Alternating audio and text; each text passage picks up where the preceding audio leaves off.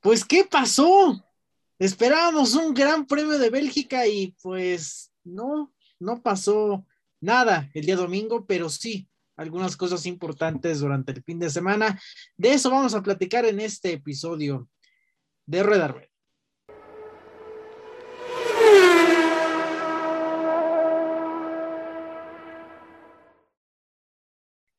¿Cómo están amigos? Un gusto saludarlos y bueno, vamos a presentar a los que nos acompañan aquí en la mesa de este episodio. De entrada, María Navarro, bienvenida.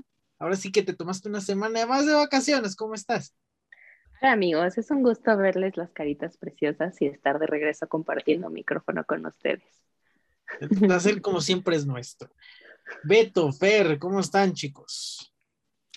Un gusto saludarles de nuevo, en especial a María también a nuestra invitada y pues hablar, pues no sé, la verdad ya ni de qué vamos a hablar, mano, porque, bueno. Hola, Lalo. Este, casi no nos tocó descansar y hoy que me iba, me iba a levantar a ver una carrera, me quedé como que mucho rato sin poder dormir pero estoy contento porque el día de hoy traje a una invitada que ya estuvo con nosotros antes de iniciar todo este relajito y, y, tiene que ser un canalizador de, nuestro, de nuestra ira contra aquella mafia del poder. Exacto. ¿Cómo estás, Hannah? Hola, hola a todos, un gusto estar de nuevo. Sí, justamente antes de que iniciara la temporada, pues estuvimos por acá y pues me encanta estar aquí otra vez con ustedes a platicar de, de lo que platiquemos. Exactamente, un gusto tenerte, Hanna Rodríguez. Bueno, ya eh, eh, precisamente habías estado con nosotros eh, anteriormente, que obviamente está en diversas publicaciones, evidentemente de automovilismo. Y bueno, pues entremos en materia, porque yo ya no sé cómo quedó esto del Gran Premio de Bélgica. De Bélgica. Bueno, de hecho sí, oficialmente se dieron tres vueltas oficialmente se contabilizó una vuelta. Nadie con vuelta rápida, Mazepin se quedó sin vuelta rápida y Max Verstappen fue declarado ganador después de una jornada maratónica de tres horas y media, viendo que si sí se podía arrancar, que si no, las condiciones climáticas que no pudieron, eh, no impidieron realizar eh, la competencia en un fin de semana que ya no solo había sido perjudicado por el mal clima, sino que se caracterizó también por lo que pasó el viernes en la calificación de la Serie W, un fin de semana bastante complicado. Eh, y bueno, comencemos con nuestra invitada Hanna. ¿qué ¿cuál fue tu primera impresión de, de lo que pasó durante el fin de semana? Bueno, creo que llegamos al día de hoy, domingo, justamente con esto, ¿no? Con el antecedente de lo que pasó con la W Series, ¿no? Un, incidente bastante desafortunado que afortunadamente no tuvo un, resultado fatal. Luego eh, la cuestión de, de Norris, ¿no? También eh, fue un, también un accidente bastante fuerte.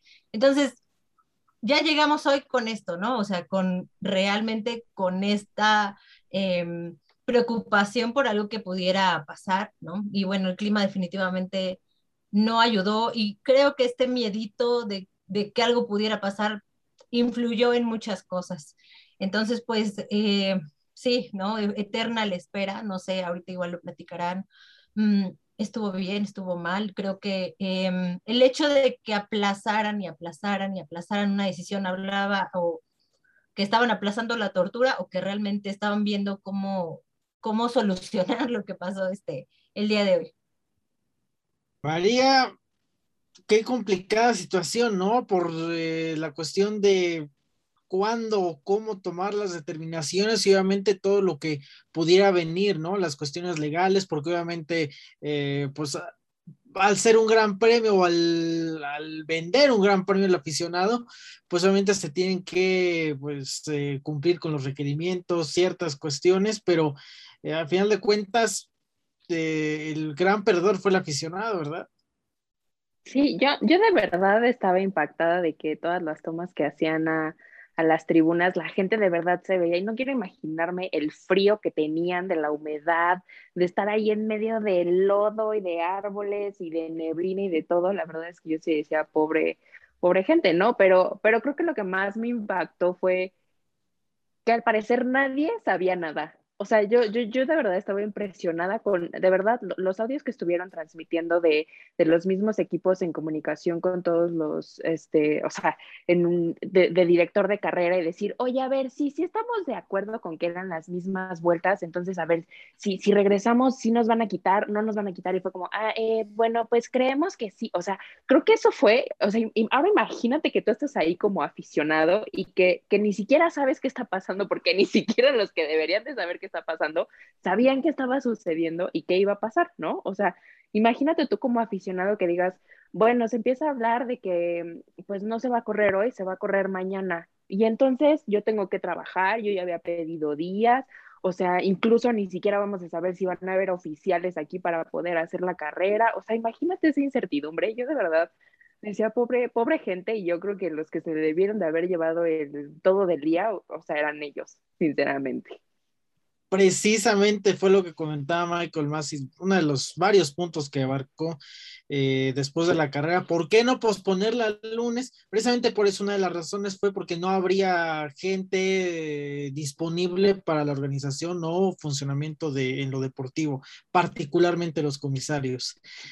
A ver, no sé con cuál de los haters vamos a comenzar. Levante la mano, quien quiera, porque bueno, antes de, bueno, ahorita antes de, darle la palabra a Beto, qué barbaridad con el reglamento de la FIA, ¿no? Tantas lagunas, tantas áreas grises que no solo lo que igual comentaba María de cómo realizar esto o lo otro, la situación de Sergio Pérez, de que sí arranca, no arranca, eh, qué complicada situación eh, en la que no solo estuvo la FIA, sino también en la que se metió por varias cuestiones de reglamento, ¿no? Híjole, bueno, eh, si tienen niños cerca, adolescentes, que creen que este es todavía horario familiar, por favor, díganles que se vayan a otro cuarto porque yo estoy que me lleva la... Así, ¡Eh, eh, así, así. Estoy, bueno, nada más porque ahorita no se pueden decir palabras indecentes porque podría aventarme todo el programa diciéndolas. De verdad es una vergüenza lo que vimos el día de hoy de verdad, o sea, o no tener vergüenza, mejor dicho, por parte de lo que es la dirección de carrera. Eh, pero hay muchas cosas que se pueden analizar el día de hoy y es lo que estábamos comentando antes de iniciar el programa. Eh, se puede decir a primera instancia que pobres de los aficionados, pero también pobres los equipos, ¿no? O sea, ellos a final de cuentas querían correr un gran premio, querían disputar una carrera. Había pilotos que tenían esperanzas de tener una remontada, mejorar sus posiciones y esto obviamente iba a suceder si se corrían, así fueran 10 vueltas, había la posibilidad de que varios de ellos quedaran eliminados por errores, por choques, por lo que fuera. Entonces, creo que también hay decepción en muchas partes, sobre todo el aficionado. Y coincido mucho con lo que dice María en el sentido de, pues yo también veía a la gente y decía, wow, o sea, el, el premio se lo deberían de dar, pero a ellos, por haber resistido todo ese tiempo en esas condiciones climáticas pero también era algo que yo mencionaba desde la, el programa anterior, que yo no estaba tan seguro que este gran premio debía llevarse a cabo porque había muchas cosas que lo antecedían en este año que a mí me daban malas vibras. Y afortunadamente, por un lado, creo que no se corrió, porque sí vimos en lo que fue el día sábado el choque de, perdón, el viernes, el choque de la serie W, que fue, la verdad, me impactó muchísimo. Eh, agradezco mucho a la seguridad de los autos el día de hoy porque, digo, Basket Visser sí salió bastante lastimada, pero este, no pasó a mayores. Lo de Lando Norris pudo terminar bastante mal. Entonces yo creo que sí hay muchas cosas que analizar antes de emitir un juicio o descalificando a, este, a la gente, ¿no? De la FIA. Fernando Alonso. Yo no sé de qué se quejan. O sea, George Russell quedó segundo, sacó puntos magníficos. El Checo Pérez, aún después de su burrada, burrada, este, realmente minimizó los daños, no le pasó absolutamente nada, sus contrincantes también las fue muy mal.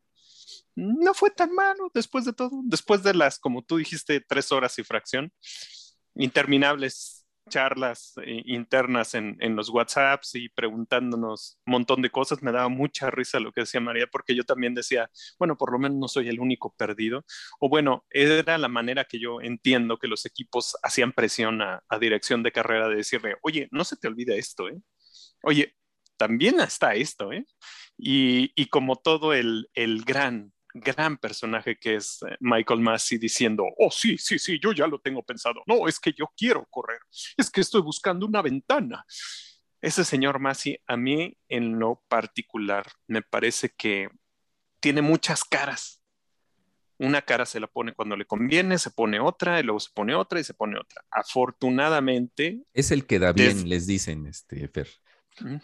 Yo afortunadamente me tocó estar en una, en una conversación donde él estuvo y desde, desde la primera vez que estuve y, lo vi, cómo se, cómo se expresa, la manera en la que da sus ideas, se me hace que es una persona que necesita afianzar su poder y entonces no haya la manera adecuada de hacerlo. Eso nos lo ha demostrado durante muchas acciones en, en lo que va de su, pues de su apresurada eh, nuevo cargo. Y, y, pues no va, no va a ser el final, va, a continuar, pero sí creo que hay que decir que, que por lo menos no pasó algo más grave con todo lo que vimos y ahorita decía, ¿no? Hay mucha discusión al respecto de la seguridad y lo que se tiene que hacer. Incluso Lalo Olmos y yo hemos tenido muchas discusiones en todo el fin de semana respecto a esto, pero este, no los vamos a aburrir. Sobre todo a raíz de precisamente del choque de la CW, ¿no? Que en que sí tiene que haber grava y todas las, declaraciones de los pilotos de que es como se, sí se tiene que cambiar la curva, el radio, las barreras, etc, etc, etc. Evidentemente es una situación muy compleja y que, bueno, ya lo comentaba, necesita ser, eh, todo necesita tener un análisis muy, muy exhaustivo.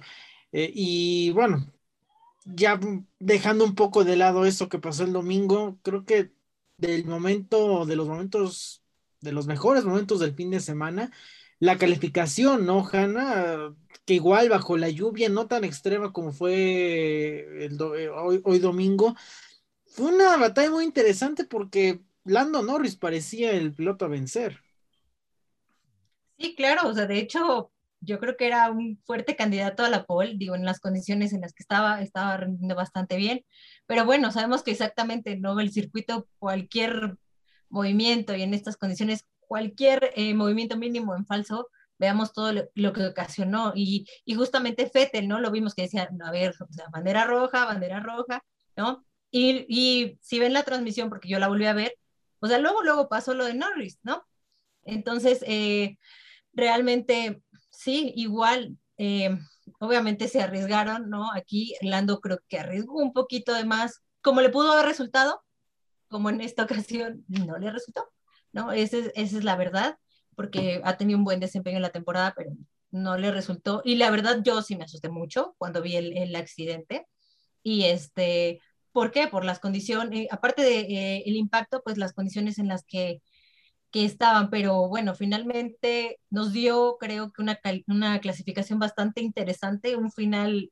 Yo de verdad creo que sí veía a Russell en la pole, este, y yo creo que él como dicen, él era el más feliz y sí, estaba muy feliz por su segunda posición de hoy. Para los que dudaban que podía quedarse en el podio, sí lo logró. Este, no de la manera que pensábamos, pero sí. Y creo que eso fue lo que nos otorgó, ¿no? La, la clasificación, este momento eh, inesperado que le dio un toque diferente. Sí, es verdad que Alonso estaba con un poquito de sentir. Yo no te voy a decir algo. Este, Sí, mucho las escapatorias, mucho que los pilotos, pero el que se equivoca es Lando Norris. Eh, yo tuve ahí una discusión con otro periodista que me decía, no, es que se le va a la cola. Y yo, no, no, no, no, no, señor. Agarra la, el bordillo de un lado eso lo hace que tome el del otro lado y ahí ya no, desde que tocó el, después de tocar el primer bordillo, el del lado izquierdo, ahí pierde completamente el coche, nada más que las consecuencias se ven cuando está sobre el bordillo del lado derecho. Entonces, sí es muy impactante, pero así como dije que lo de Checo Pérez era una burrada, lo de Lando Norris es una estupidez, porque empezó a apretar cuando no tenía que apretar, en las peores condiciones de todo, de toda la clasificación, él había sido el más rápido teniendo tiempos mucho mejores que el que iba a hacer en ese momento, y él fue el que decidió mal. Entonces, este, perdón, o sea, ya sé que estoy desde mi silla y que yo nunca he manejado ni nada, pero es un tipo que, que, que no es que le falte capacidad. Entonces, yo no entiendo por qué es la necesidad de meter una vuelta como si fuera la última, la que ya no tienes, no puedes hacer nada más, cuando es tu primer intento en la Q3. No sé. Yo sí quiero agregar algo. Yo creo que él pensó eso, justamente, que y si hay bandera roja y no tengo otra oportunidad, yo creo que por eso es que realmente... De hecho, los pilotos estaban saliendo relativamente apresurados porque sí, era el peor momento de la calificación. Sí, pero ellos no esperaban que... Lando Norris no esperaba provocar la bandera roja. Un temita, un temita. Nada más para lo que dice Hanna. Bandera roja. La regla dice, quienes salieron a hacer sus intentos, esos quedan así clasificados. Lando Norris, sin hacer vuelta, era la pole. Ah, entonces ya estamos con el sospechosismo. No, no, no, no, no, nada más estoy ah. diciendo que, que, o sea, tampoco es como que, ay, se me acaba la vida si no hago la vuelta hoy, ahorita. O sea. Ok. Ahí, ¿cómo viste? Creo que para empezar, ninguno de nosotros, y, puedo hablar también de los mismos pilotos y los equipos, pensamos que nuestro regreso de vacaciones iba a resultar en algo tan caótico y tan así como, como fue este fin de semana y hablo en todo momento. O sea, yo creo que voy a meter aquí mi parte anímicamente pues tú como piloto, si acabas de ver, por ejemplo, el accidente de la serie W y así, pues quieras o no son cuestiones, y más viniendo, por ejemplo, en temas de Leclerc, en temas de Gasly, que traen pues todo este recuerdo de Antoine y así, pues yo creo que todos llegaban también con una carga anímica muy diferente, y como dice Beto, que, que rescato ese comentario de que también la misma pista ya había estado presentando como ciertas cuestiones con anterioridad, yo creo que eso también fue un factor para las cosas que vimos en pista. Y, o sea, y a lo largo de, de, estos tres días, o sea, no solamente domingo, sino incluso desde el viernes y en la calificación, que pues claramente ahí está. Y que de milagro también la Fórmula 3 no hubo situaciones eh, graves, por ahí alguna que otra salida. ¿Quién era? Cayo Colet, me parece que ahí andaba pasando límites de pista y todo o sea, así jugándosela con todo. Otro, otro, otro que no le quiero dar ni siquiera un calificativo, Lalo, pero la gente que quiera ver, busque ese video para realmente ver lo que es un descerebrado, un descerebrado, nada más. Fácil. Sí, mira, jóvenes a final de cuentas, pero bueno, sin la experiencia por calcular riesgos y sin hacer una crítica severa, o sea, sin ser tan severo con la serie W, a mí también me pareció eh, o sea, sí, eh, ir con Fórmula 1 alrededor del mundo, temporada, la breakthrough, pero el que más en la mitad de las pilotos no hayan, que, no hayan tenido experiencia previa en Spa, también te deja un poco de, dudas si era correcto agregar al calendario, pero bueno, ahí, ahí está mi opinión. Bueno, otro, bueno, ya también sin meternos tanto en la carrera, carrera, Sergio Pérez fue renovado oficialmente un año más con Red Bull. Eh, obviamente el, viernes anuncios, redes sociales, un poco una forma particular de, hacer el anuncio con esto de los pranks y las bromas entre equipos, pero bueno, lo importante es que eh, tiene el voto de confianza por menos un año más dentro del equipo eh, y bueno, lo que un poco anticipábamos en uno de los episodios que, que hicimos antes de las vacaciones, que no había motivos para tanto no renovarlo, eh, pero igual le da mucha eh, más certidumbre, más calma y más confianza al piloto mexicano. Ve Alonso, renovación de Sergio, ¿cómo ves? Em, pues digamos que era muy esperado. Eh, los méritos los, los, tenía y a mí sí me, sí me da o, o, sí, sí, estoy contento por el hecho de saber de que puede construir suficiente para el, año entrante.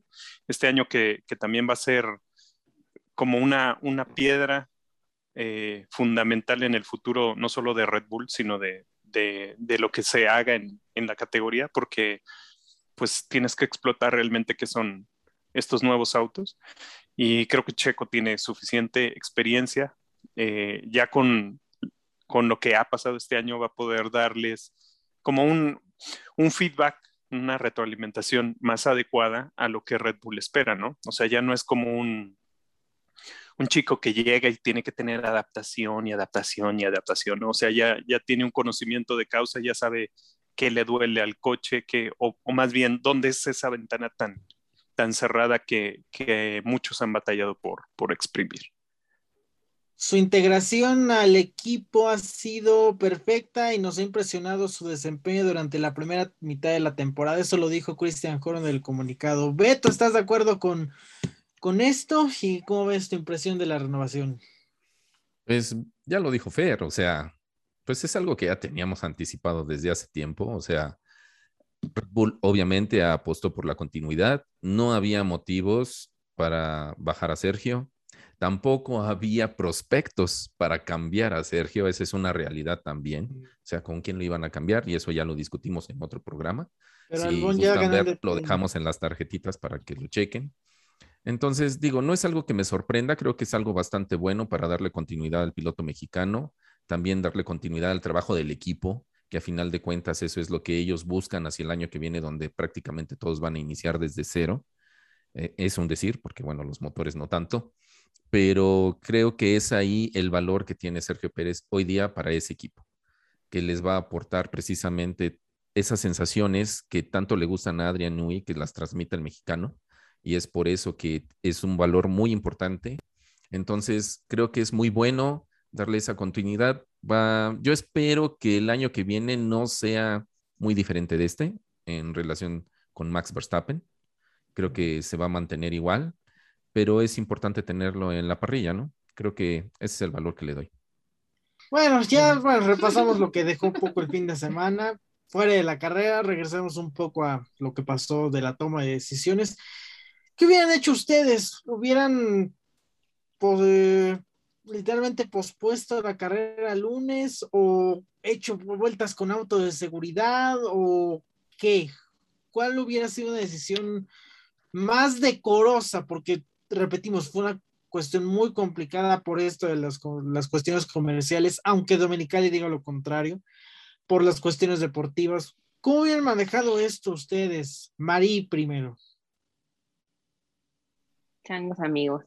Híjole, pues yo sinceramente, yo sí noté que la lluvia no estaba tan fuerte cuando se dieron estas primeras vueltas como de, em, ay, se me fue el nombre, para posicionarlos.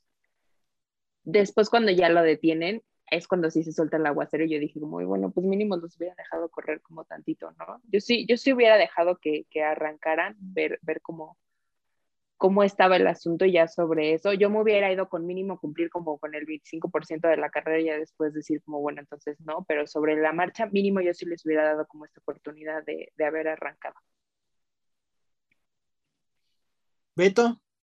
Eh, pues mira, ahora sí que yo tengo sentimientos encontrados porque entiendo perfecto la situación deportiva. Eh, En la cuestión deportiva, ¿qué es lo que hubiera hecho yo? Eh, ya al final vamos a olvidarnos de la primera parte. Yo, a diferencia de Marí, yo siento que la primera parte sí estaba muy complicada. No vi que fuera tan complicado en el segundo reinicio.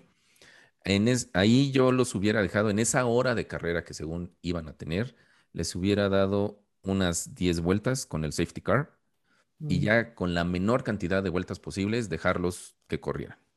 Este, obviamente, lo que habíamos comentado iban a- iba a ser una cuestión de supervivencia porque muchos obviamente iban a despistarse, seguramente iba a haber algún choque, espero que, que bueno, no pasó, no pasó eso, no espero nada porque no pasó.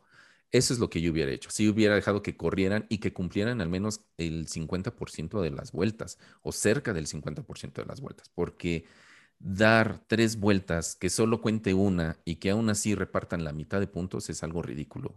Desde mi punto de vista es ridículo. Pero también en- entiendo la parte comercial, que este circuito ha sido muy golpeado recientemente, o sea, tuvo que eh, necesitar inversión para reparar la pista en muchos sentidos, este, lo que ha pasado en accidentes. Entonces, también entiendo esa parte. O sea, son puntos muy complejos y muy diversos que para emitir un juicio así sencillo no se puede. Yo me voy más por el lado deportivo, pero también no dejo de considerar esa parte administrativa y comercial. Y que no es la primera vez que lo hubieran hecho. Recordar esas visitas a Fuji, sobre todo de 2008, que pasaban buen rato de, detrás del auto de seguridad y ya para evitarse tanto conflicto, pues lograron completar eh, esa carrera, creo que se fue el 100% de las vueltas. Hanna, ¿cómo ves? ¿Qué hubieras hecho tú? Coincido con la parte de haberles dado al menos una oportunidad, ¿no? O sea, tal vez sabían, no iban a ir a fondo nadie, o sea, iban a ir todos con precaución, pero al menos haberles dado la oportunidad. Cuando ves que pasan eh, estas eh, pocas vueltas, tres, o sea, realmente, y la detienen, te das cuenta que esto fue una estafa, porque ellos sabían que lo iban a hacer. O sea, ellos sabían y aún así engañan a la gente y lo platicamos sí. María, ¿no? O sea, la gente, el público, pues se emociona y dice, voy a ver algo. Y de repente, ah, no, pues ya, adiós. Entonces, claro que ya lo tenían pensado, ¿no? Claro que ya estaba esto maquinado. Y, y bueno, o sea. Porque sí, además se ve con la expresión de Masi, ¿no? Cuando lo enfocan. Exacto, así como diciendo, aguanta, aguanta, aguanta, ya van a cruzar, ya van a ser tres, ya, ¿no? Pero sí hicieron el podio. O sea, ¿por qué no eres congruente con todo? Es, híjole. Mm. Eso fue una ridiculez, es una payasada lo del podio y, y bueno. Y luego de puntos, los que sí. se quejaban de la celebración de Hamilton y el equipo, bueno, o sea, el, el, ingeniero o mecánico de Red Bull, bueno, parecía que habían ganado ya el campeonato del mundo. Exacto. Eh, Alonso. Oye, a ver, bueno, te doy la palabra y te voy a hacer una pregunta. A ver, a ver, a ver tu respuesta, pero a ver, tu comentario. No, no, no, es la pregunta, no, ahora yo quiero saber la pregunta. Y si la FIA hizo todo este showcito para compensar un poquito lo de Verstappen, de lo de las últimas carreras. Lo que no saben es que la FIA, Mercedes y la lluvia complotearon para que Exacto. no se hiciera el gran premio, pero lo hicieron. Lo bueno es que no te gusta especular, Olmose. Exacto. ya sabes, yo no tengo nada que hacer, me gusta crear ese. Sí, sí, ya sé. Nomás pensando. Ver el mundo arder. Sí, sí ah, a ver, también hay, hay dos cosas que quiero decir. Este, yo estoy, eh, ya sé que me va a odiar mucha gente, pero yo estoy de acuerdo en algo que dijo Checo Pérez. Pues mínimo, démosle este, un poco de puntos a los que arriesgaron el, el día de ayer en mojado. Mm. Ya sé que es porque le tocó a los que yo quería que le tocaran, ¿verdad? Entonces, pues yo sí estoy de acuerdo con eso. ¿verdad? Pero este, Max Verstappen hizo una vuelta súper buena, súper, súper buena. Este, el timing de meter la vuelta de Fette, eh, de Richardo y de Gasly le dieron atrás a Chico Pérez y a Valtteri Bottas. Entonces, eh, por ahí un, un, compañero mío, este, Motorlat, eh, Mati, decía, es que a poco se dan puntos por, por hacer clasificación. Pues no, pero pues esta vez sí, ¿no? eh, en lo práctico. En lo práctico. Entonces, no, este, no, yo, yo, no estoy hago, de acuerdo yo no contigo, hago tanto Fer. drama por eso. Eh, y nada más para acabar, para acabar, porque tampoco voy a elaborar mucho al respecto de eso, yo hubiera dado desde que empezó la carrera las 5, 10, 12 vueltas atrás del safety car, toda la gente se hubiera quejado y ya déjenos correr y no sé qué. Y entonces ahora sí, ya con 10 vueltas o 12 vueltas seguras como las que te pide el reglamento detrás del safety car, ahora sí te vas a bandera roja, vas a ver que las condiciones no mejoran y ya tienes las, las vueltas para cancelar y decir, ya se acabó esto. Entonces, este, creo que postergó mucho más y porque no tenía las vueltas, y no quería meter a los autos en pista y sacarlos. Y cuando hizo la decisión ya había sido un completo, completo fraude, como dijo Juan. Y estaban con esto de la ventana, ¿no? De las tres horas, ¿no? Y luego de repente dicen, detuvimos el reloj de las tres horas. O sea, esa es otra de las inconsistencias. Ah, el mago más. Rules on the fly. Las vamos, o sea, cambia las reglas cada cinco minutos. No, que respetas el reloj porque y conste que fueron en vueltas de formación, no en vuelta o sea, de carrera normal. O sea, el reloj empieza a correr desde ahí y ya luego lo paras para ver si el clima iba a mejorar, algo que no iba a pasar.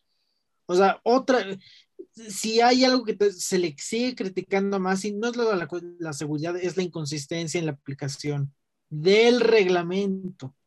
Y luego Pero que yo... te quieres poner tanto poder para detenerlo a la de ya agregando ese comentario, yo, o sea, leía en varios lados, igual con, con, con personas que estuve platicando, lo primero que me decían era como de, es que esto no se veía cuando estaba Charlie Whiting. Y creo que cuando mencionas siempre a, a Massey, siempre viene este comentario de, pues es que cuando estaba Charlie Whiting no existían estas inconsistencias, porque, Charlie Whiting sí era firme cuando decía algo y decía nos apegamos al reglamento y aquí no hay como de, ah, bueno, pues considerando que en esta situación es súper mega rara y no nos había pasado, pues vamos a inaugurar esta nueva claus, o sea, como que creo que evidentemente yo a la conclusión de que llegué el día de hoy con todo esto de Michael Massey cuando lo enfocaban y todo eso, era, o sea, independientemente no podías evitar no compararlo cuando estaba Charlie Whiting. Disculpen, lo tenía que sacar. Y no solo con Whiting no pasaba esto, con Bernie no pasaba esto, jamás en la vida. Creo que ese era realmente el factor, Lalo, ¿eh? más que Charlie Whiting era Bernie Eccleston. Bueno, ¿por qué dice que no Alonso? Digo, ay, si hay, si hay alguien con mano dura era él. Eh, yo nomás lo que quiero decir es que este, completamente de acuerdo con lo, lo que dice María, porque Charlie decía, oye, Charlie, te queremos consultar esto. Ah, sí, con todo gusto. Ah, sí, sí, muy bien. Es esto. Se acaba. Y lo ejemplificó María y yo lo dije hace un momento, creo que también Hannah lo dijo. Este, no, es que fíjate, no, es que yo pienso, no, es que no. Entonces, si hay tanta charla, los equipos ya saben que pueden estirarle preguntarle y decirle. Con Charlie era, ¿es esto? Y ya. Eh, por ahí siempre se hace ese ejemplo. Cuando Fettel maldice a Charlie Whiting en, México, el shock totalmente era porque nadie le habla así a Charlie Whiting, un tipo que tenía el respeto y la integridad que todo el mundo lo, lo o sea, no, le podías ni siquiera hacer una mala cara porque es una figura de autoridad que se lo ganó a pulso. Entonces, este, a lo mejor hay mucha gente que ya no recuerda, porque a veces eso nos pasa, ¿no? Se nos olvida lo que pasó hace dos años. Entonces, no se acuerda cómo era Charlie. Pero hay un, hay un video que, que hasta hay un meme donde este, alguien acusa a Checo Pérez enfrente de Charlie y Checo así de... Sí, la silla. Y Charlie así de, sí es cierto, Checo, lo voy a checar y vas a ver, ¿no? Entonces... Y además Checo se quedó a hablar con él. Por favor, no me hagas nada, Charlie. Y de ahí sale hasta un meme, ¿no? Donde tiene su cara Checo así de, Aunque también no olvida algunas situaciones que pasó. Infortunadamente se le va, bueno, también se le va a recordar por la situación de Japón, se le va a recordar por algunas situaciones menores, cómo se manejó la calificación. Eh, también en Japón, creo que fue 2000, una vez fue 2004, una vez fue 2010. Bueno, Lalo, pero ¿estás de acuerdo en que fueron las menos? Ajá. O sea, eh, con Charlie eh, fueron menos, o sea, fueron contadas. Fueron contadas. Con este cuate, ¿cuánto llevamos? Y bueno. Exacto. Más bien, le cuentas, pero las que ha hecho bien, porque. No, o sea, hablas de él semana a semana, porque. Si es que le puedes contar. Es cuestión deportiva, es esto, y. Bueno, en fin, totalmente criticable. Bueno, ya, ya lo hemos dicho un montón de veces lo de Michael Bassi. Pero bueno, ¿Mis resultados o qué? Sí, mi sección. Bueno, Max Verstappen gana, George Russell segundo, Hamilton tercero, Ricciardo cuarto, Vettel quinto, Gasly con Leclerc, Latifi, Carlos Sainz completan la zona de puntos, recibe cada uno la mitad de los puntos correspondientes. Oye, ¿la ¿cuánto estuvo separado el primero del último lugar en tiempo? Oficialmente 44 segundos. Ah, estuvo Y esto ¿eh? porque les voy a comentar, Sergio Pérez quedó decimonoveno oficialmente porque a Lance Stroll lo sancionaron con 10 segundos por cambiar ahí el ensamblaje. La Tres vueltas pudo haber sanción, pero bueno, está bien. Exacto. Se las arregló Lance para acabar último, quién sabe cómo. Pero bueno. Ahora sí, adelante, Fer Alonso. No sé cómo nos fue ahora. Mm. En la gustada sección de los pronósticos con Fernando Alonso. Debo decir primero que gracias a que Hanna nos acompaña esta semana, ya ahora se ubica con 1500 puntos tabla como todos los invitados que hemos tenido, pero también ha participado en, los pronósticos en, nuestro grupo de colaboradores de Rueda Rueda, entonces también hay algo por ahí, una sorpresa que voy a decir un poco después para darle un poco de suspenso. ¡Ah! Este, primero que nada, debo decir que, este, por favor, alguien pásele las respuestas a Beto Heredia porque no le atina de nada. Segundo, es que no se María la carrera y debía de abandonar Verstappen, pues no los dejan María pues, Navarro manda todo a destiempo, inconcluso, entonces pues nada más le pegó a que Max Verstappen este, ganaba la carrera. El mugre Lalo Olmos sí le pegó a la pole y a, quien ganó, Max Verstappen. Y pues el cochino del Fernando Alonso pues siempre le atina algo y le atinó a, ¿cómo se llama? A la victoria de Max Verstappen. Ahora sí, de nuestros eh, colaboradores, eh, Estefanía, que estuvo con nosotros, solo le atinó a la pole. Eh, pues el resto de nuestras eh, amigas como Paula o Diana, pues no le atinaron a nada, la verdad, porque pensaban mucho en Hamilton. La chistosita, chistosita de, Ana Ortiz, pues sí le atinó al ganador, pero pues ya sabemos cómo son. Pero Hanna Rodríguez, señores. Hanna Rodríguez le pegó a la Paul, ¿quién ganó? Y al tercer lugar. Entonces, ah, es la sorpresa de esta semana. Y pues, como queremos saber, ustedes siempre quieren saber cómo va la tabla, olvídense de, la nuestra porque sigue ganando Fernando Alonso. Ah, para no desentonar, les di puntos a la mitad, amigos. Para que ustedes digan, ¡ay! Siento igual que sienten los pilotos. La diferencia es que yo si hubiera corrido y no me dejaron correr. No, no, no, no. ¿En serio? Entonces, en la tablita aquí, el Fernando Alonso lleva 109.5 puntos. Eduardo Olmos, 99. Eh, Beto Heredia, 91. Y se pone candente la cosa, amigos, porque Mari lleva 90.5 puntos. Entonces, se está acercando todo esto. En nuestra tabla de invitados, este, Paula García, que aunque no sumó esta semana, sigue de líder con 1.530 puntos. Nuestra gran amiga Hanna está en segundo lugar con 1.518.5. Ni yo me la creo. Después sigue Diana con 1.517. La Ana Ortiz, que no sé de dónde logra sacar esos puntos, con 1.506.5. Luego Mónica Navarro, que ya nos dejó de pelar, que yo creo que también la voy a borrar de, la tabla porque soy muy vengativo.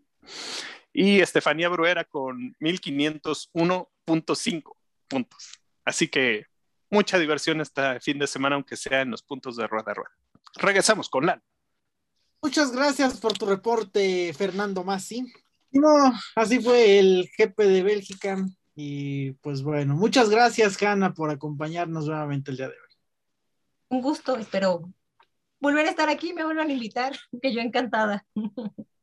Así es, aquí, aquí estaremos. María, Fer, Beto, muchas gracias.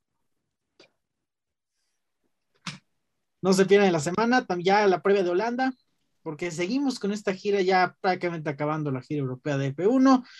Sigan con, bueno, síganos, suscríbanse, comentarios, lo bueno, lo malo, quien rueda rueda.